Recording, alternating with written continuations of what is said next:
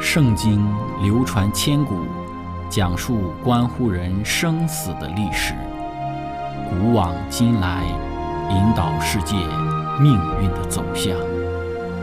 圣经历经风雨，见证真爱永恒的真理，惊天动地，拯救堕落罪孽的生灵。圣经荡气回肠。感动铁石心肠的生命，坚往之来，翘首以待基督的复临。希望福音广播电台圣经系列解经节目开卷有益，让我们翻开这本千古奇书，去领悟其中可以扭转人生的真理。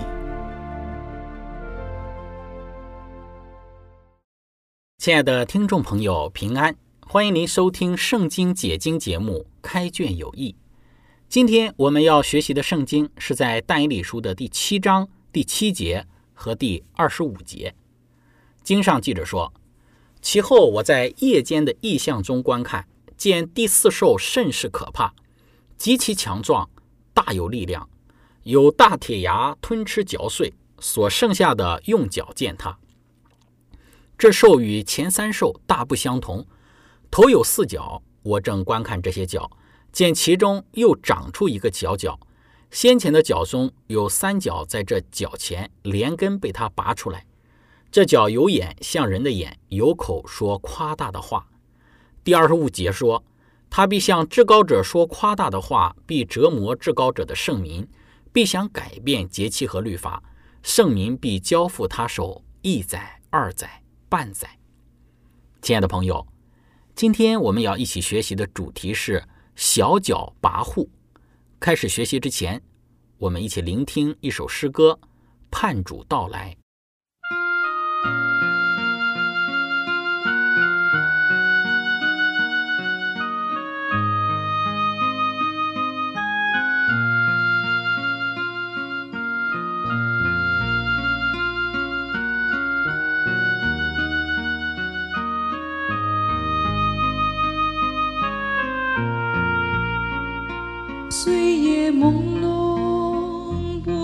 前面山路崎岖，星夜朦胧，不知何处才有真理。灯光明亮的街头徘徊，眼前是一片迷惘。昨夜朦胧，到处都是深谷陷阱，相约朦。处都是罪恶火亏，直到福音敲入了心门，心中迷雾随风飘散。主被钉十架上流宝血舍己身，是为了洗去你我的罪。主为我们而牺牲灭罪恶，使我们得到永生的盼望。受压迫、被欺压、迷路、彷徨时候，就会想起主耶稣基督，盼主到来。我已将一切都献上，盼主到来。我已知道前面道路，主的光更是道路明亮，主爱永远围绕世人。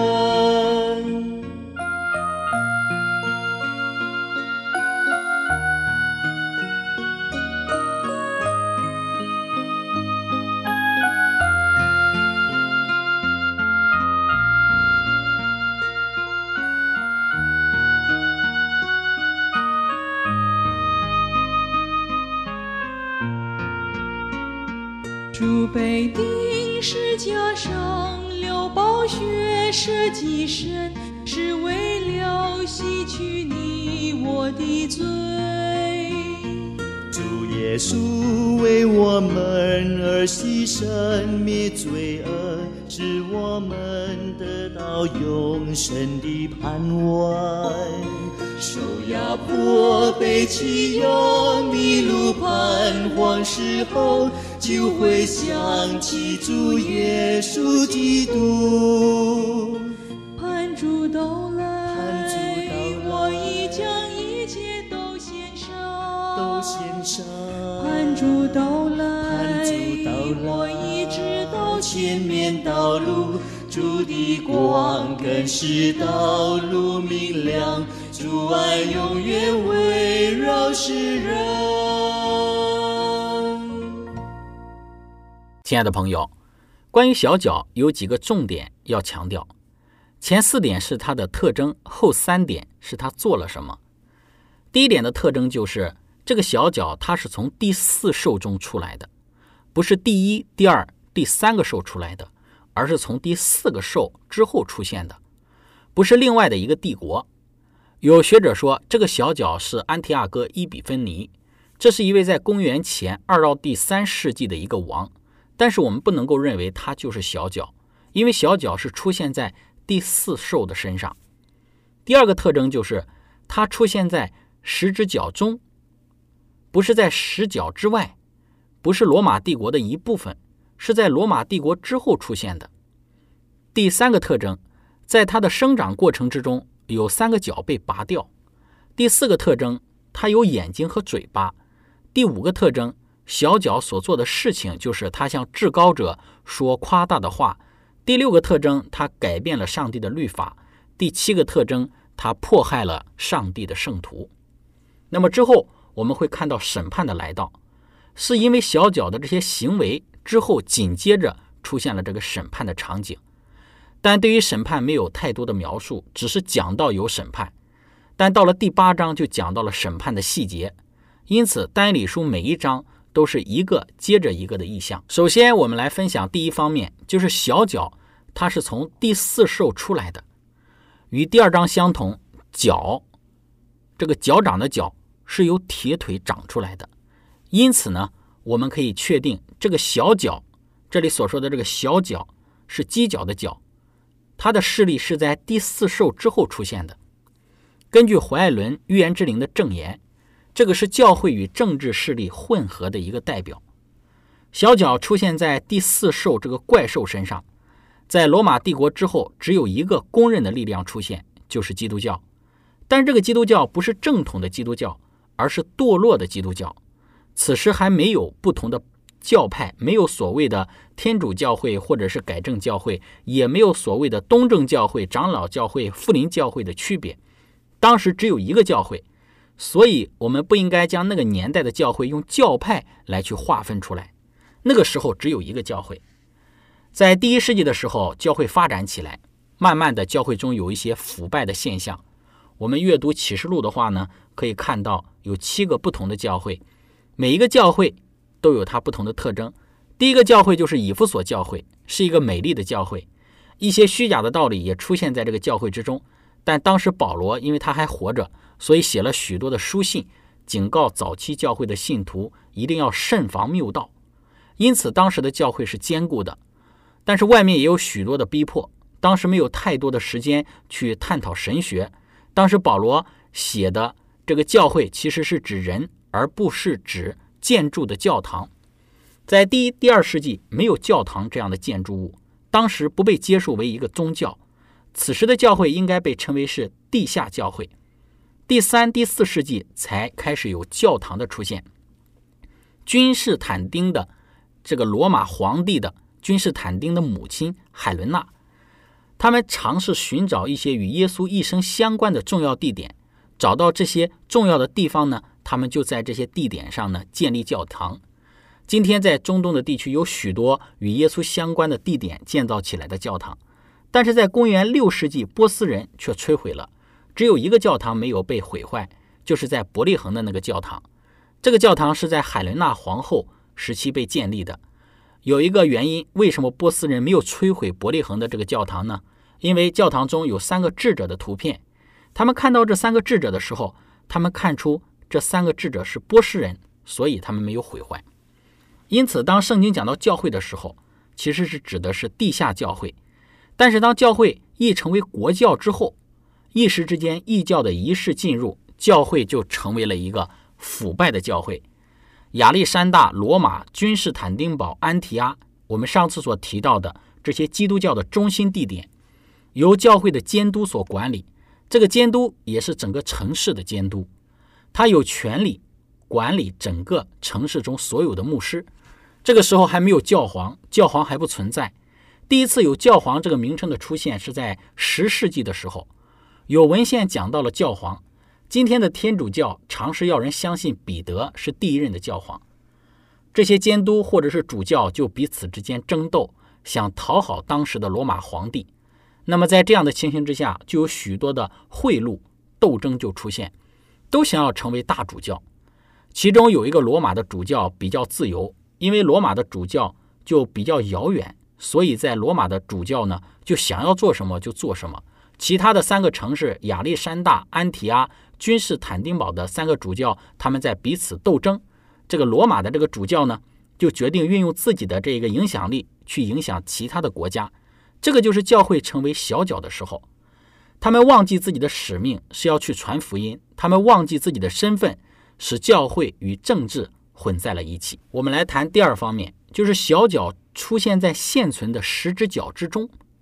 此时小脚它混在政治中间，它只是在十只脚长出来之后才出现的。当时唯一有力量、有权势的宗教的势力就是基督教。第三方面我们要谈的。小脚兴起的时候，它拔出三只脚；教会强势的时候，就逼迫异教徒成为基督徒。此时是在第五世纪了，大部分的欧洲都是基督徒了，但是他们都相信亚流主义，就是关于基督的人性与三位一体这样的一个教导，强调耶稣牺牲在十字架之后，他才成为了上帝的儿子，之前他不是。但是教会使用政治的影响力来迫使一些部落接受这个道理。那么在这样的情况之下，这三个部族就被消灭了。这是一个信仰的问题，信仰的冲突。但是教会却利用政治的影响力去摧毁了异教的部落——黑如来、汪达尔和东哥特，也就是这个小角拔除这三个角了。然后第四，我们要分享的就是小角它有眼有嘴，眼睛代表智慧，嘴巴代表影响力。今天也是一样。我们用我们所说的话在彼此的影响着，教友也会透过自己的言论，然后在影响着彼此。嘴巴里的话能够影响人，所以小角它是有眼有嘴的这样的一个势力，它其实是在用嘴巴去影响人的。第五个特征就是，他向至高者说夸大的话。要记得，他这是一个基督教的势力，所以所谓的向至高者说夸大的话是什么意思呢？既然他被称为是上帝的子民，怎么可能向上帝说夸大的话呢？我们在这里要来分析一下这个里面的词义。透过这个原文的词义，我们可以看到，其实他的意思是说，他们所说的话会使得自己与上帝一样。这些主教呢，他们开始在各处宣称自己就是上帝之子，意思就是他们是在代替上帝在地上的儿子，或者是扮演着上帝在地上。儿子的一个身份或者是角色，他们声称，不管主教的品格如何，上帝都有义务在礼拜之时下来。当时他们不接受圣餐，只是象征基督的身体。他们乃是相信，当神父拿起饼的时候，在那一刻，这个饼就变成了基督的身体。基督在那个时候有义务下来变成身体。可能这个主教在做这个工作的时候，可能他喝醉了，他有虐待小孩等等的罪。但是当他的手向上举起来的时候，他就能够吩咐上帝下来。英国的国教今日仍旧相信这一点，路德的教会也这样相信。今天还有许多的人相信，他们可以命令上帝，他们将自己与上帝等同，他们可以命令上帝为他做这，为他做那。我们之后会进入到但以理书的第八章，我们会回过头来看小脚在这里做了什么。我们会在第八章看到小脚更进一步。他们不单单把自己看作是与上帝等同的位置，甚至自己超过了上帝。我们看到基督教将自己放在了一个超越上帝的位置上。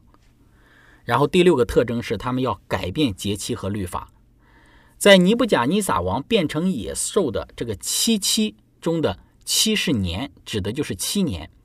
在原文中呢，节期的期与七七的这个七，它的词是不一样的。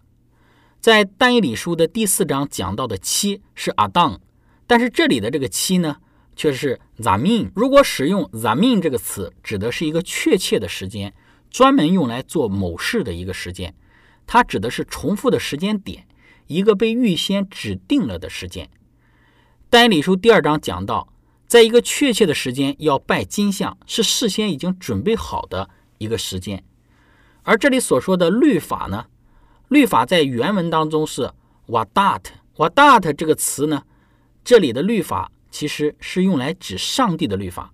这两个词被连在一起使用，在十诫当中，关于时间的这个诫命就是第四条诫命。这里有一个指定的时间，上帝预先指定了这个时间作为敬拜的日子。问题是，教会用什么样的权柄改变了上帝的律法呢？这是在谁的权威之下改变的呢？有很多的神学家可以告诉我们，安息日是如何变成星期日的。他们有很多的理由，例如说，我们是在纪念耶稣复活的日子。但现在他们不这么说，自己是在纪念耶稣的复活了。当你去观察他的时候，观察他是什么的时候，你会发现，不只有一个教派相信这一点，东正教也相信这一点，正如他们都相信圣餐变体论一样。当时第五世纪的时候呢？只有一个教会，没有所谓的教派，他们都相信这一点的。安息日变成星期天时是不分教派的，因为只有一个教会。安息日被改变的时候，不是在第四世纪，而是在第一世纪。当时教会被逼迫，犹太人也遵守安息日，也被逼迫。当时他们在安息日的时候在家里聚会，星期日去敬拜。一开始的时候，他们遵守安息日，也同时遵守星期日。在星期日聚完会之后，他们又去做工，因为星期天对于他们来讲不是圣日。当他们守星期天做礼拜的时候，慢慢慢慢的，他们就忘记了安息日要聚会。渐渐的，教会就成了这个国教之后，他们就只在星期天去聚会了。这个改变开始的时候是有一些原因的。如果都在遵守安息日的时候，为什么其中一个是小脚呢？所以不要指责其他的教派，在末世的时候。当读启示录的时候，从以弗所到老底家的教会代表的不是一个教派，而是整个教会。每个教会代表的是整个时代的教会，因此不能够说七教会是哪七个教派，而是指所有的教会。只有在末世的时候，才有两组不同的人，一个是守安息日的，一个是守星期日的。之前一些人认为，为了证明星期日的敬拜是正确的。他们去到圣经之中去找理由，但是现在没有人这么做了。有一个美国圣母大学天主教的教授约翰·奥布莱恩发表了一个声明，这本书是天主教与改正教的一个对话。那么这个教授他就指出，改正教与天主教大致上是一样的。你说圣经是你的信仰的依据，但是你为什么做这一个做那一个是没有圣经根据的呢？你却仍然在做呢？他们的对话就写在下面。这个对话之中说到：“你相信只有圣经是信仰的根基，你也相信一个基本的责任就是遵守星期日，因为所有的改正教的教会都是守星期日的。但是在圣经中有说到这样的义务吗？在圣经中，你哪里可以看到圣经讲到要守星期日作为圣日呢？圣经中提到的日子不是星期日，不是一周的第一天，而是星期六，也就是一周的最后一天。”那么教会把敬拜的日子改到了星期日，安息日这个词的意思是休息，星期六是一周的第七天。那么这个教授就讲到了，其实呢是教会改变了这个敬拜的时间，不单单是天主教在星期日礼拜，而且其他改正教也都遵守星期日。亲爱的朋友，分享到这里，我们一起来聆听一首诗歌：莫辜负主恩。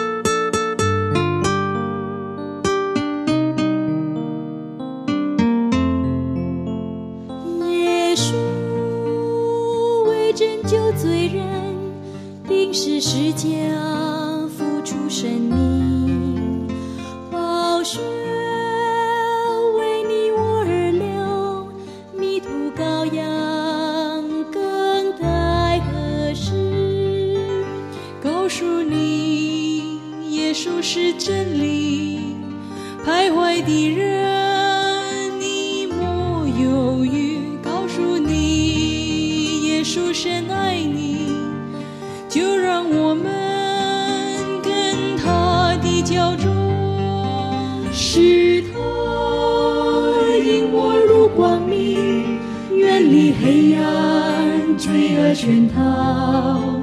是他是我新生命，他的恩典我深知道。告诉你，耶稣是真理。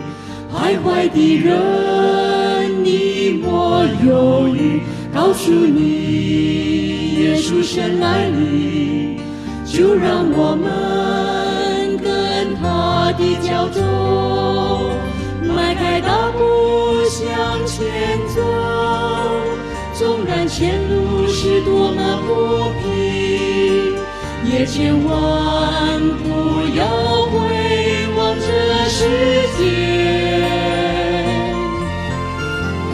任它困难当克服，纵然试炼是多么艰苦，也千万不要依恋这世界。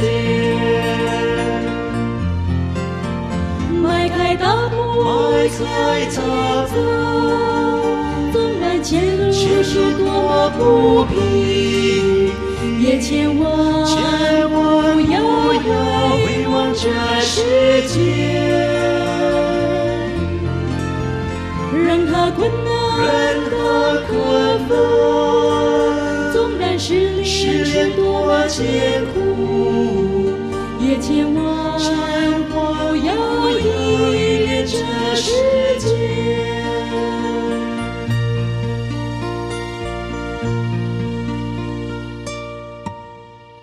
亲爱的朋友，我们接着来看第七个特征，就是折磨至高者的圣名。折磨原文的意思是持续的肉体上的一个骚扰和伤害，不是一次性的，是持续性的、一直的骚扰。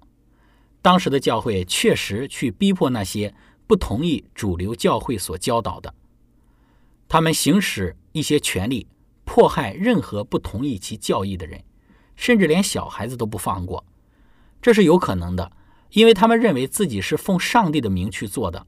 两个国家打仗的时候，他们有一个伦理上的认知，就是平民百姓不要去碰；但是宗教上的战争却不会有任何的这种限制，因为是奉上帝的名去做，你不会有任何的愧疚感。这就是宗教战争中的咒诅。在宗教战争中，有许多很糟糕的事情上演和发生。在德国的重洗派是相信安息日与全身敬礼的。马丁·路德不会不晓得安息日的道理，很多时候马丁·路德也去逼迫这些重洗派的人，甚至用火刑柱烧他们。不要把一样罪归到一个教派之中，要很小心这样子一个很扭曲的思想。我们都是人类，我们都很愿意为上帝做任何的事情。如果有人说要把那些不遵守安息日的人杀了，我相信有人会去做，因为是在为上帝做事情。祈求上帝不要给我们有这样的精神，因为人性是罪恶的。这个是小角的势力，但是小角不是无限期的一个统治。经文当中说到了这个日期，就是小角受了死伤，一载、二载、半载之后就是阿当。前面有说过，就是三年半，三百六十天。乘以三年半就是一千两百六十天，也就是启示录书的十二章第六节、第十四节讲到的一千两百六十天。可能你会问，为什么一年是三百六十天？因为犹太人的年历一年就是三百六十天，因此启示录明确的说到的是几天。以西结书四章第六节、民数记十四章三十四节的原则是一天等于一年。从公元五百三十八年开始，就是最后的三个角被摧毁的时候。教会有完全的权利去做他想做的任何事情，这个时候教会就变成了一个控方，类似于一个检察院，觉得谁有问题就去监察。一千两百六十加上五百三十八就等于一七九八。小角掌权的时间在一七九八年结束。二月十五日，教皇庇护六世被拿破仑的将军贝迪埃流放。然后接着就是审判，审判是在小角做了这些残酷的事情而出现的。小角宣称自己就是这一个上帝的儿女，审判因此就向小角发出。审判不是关于外邦人，不是关于外邦的国度，是关于上帝的子民。因为上帝的子民行了这些罪恶的事情，他们本来要行上帝要他们行的。上帝的案卷都展开了，我们称之为是查案审判。审判的来到是在小脚之后，可是圣经之中没有讲到，第七章没有讲到审判是什么时候开始。那么一定是在一七九八年小脚受死伤之后。但是我们不晓得审判到底是在什么时候开始，因此在第八章要告诉我们审判什么时候发生，会发生什么事，审判的性质和日期都会交代给我们。这是第八章的内容。那么但以理书第七章主要的这个焦点还不单单是我们上一次所分享到的四大帝国帝国的这个兴衰。更重要是着重在这个小角的势力以及小角的这些特征或者是作为上。那么，透过对于这个小角的特征与作为的一个了解，我们大概能够明白，在过去基督教历史之中，为什么会发生或者是上演那么多的一些的事件。那么，下一章我们进入到但以理书第八章里，我们会更进一步的来去论述，当教会里不按照上帝的旨意。任意而行、嚣张跋扈之时，上帝要如何行使审判？那么今天我们的分享就到这个地方。最后，如果您想要与我们有更多的互动，欢迎您写电子邮件给我们。我们的电邮地址是 z h i c h e n g at v o h c 点 c n。感谢您，愿上帝赐福您。我们下次节目再见。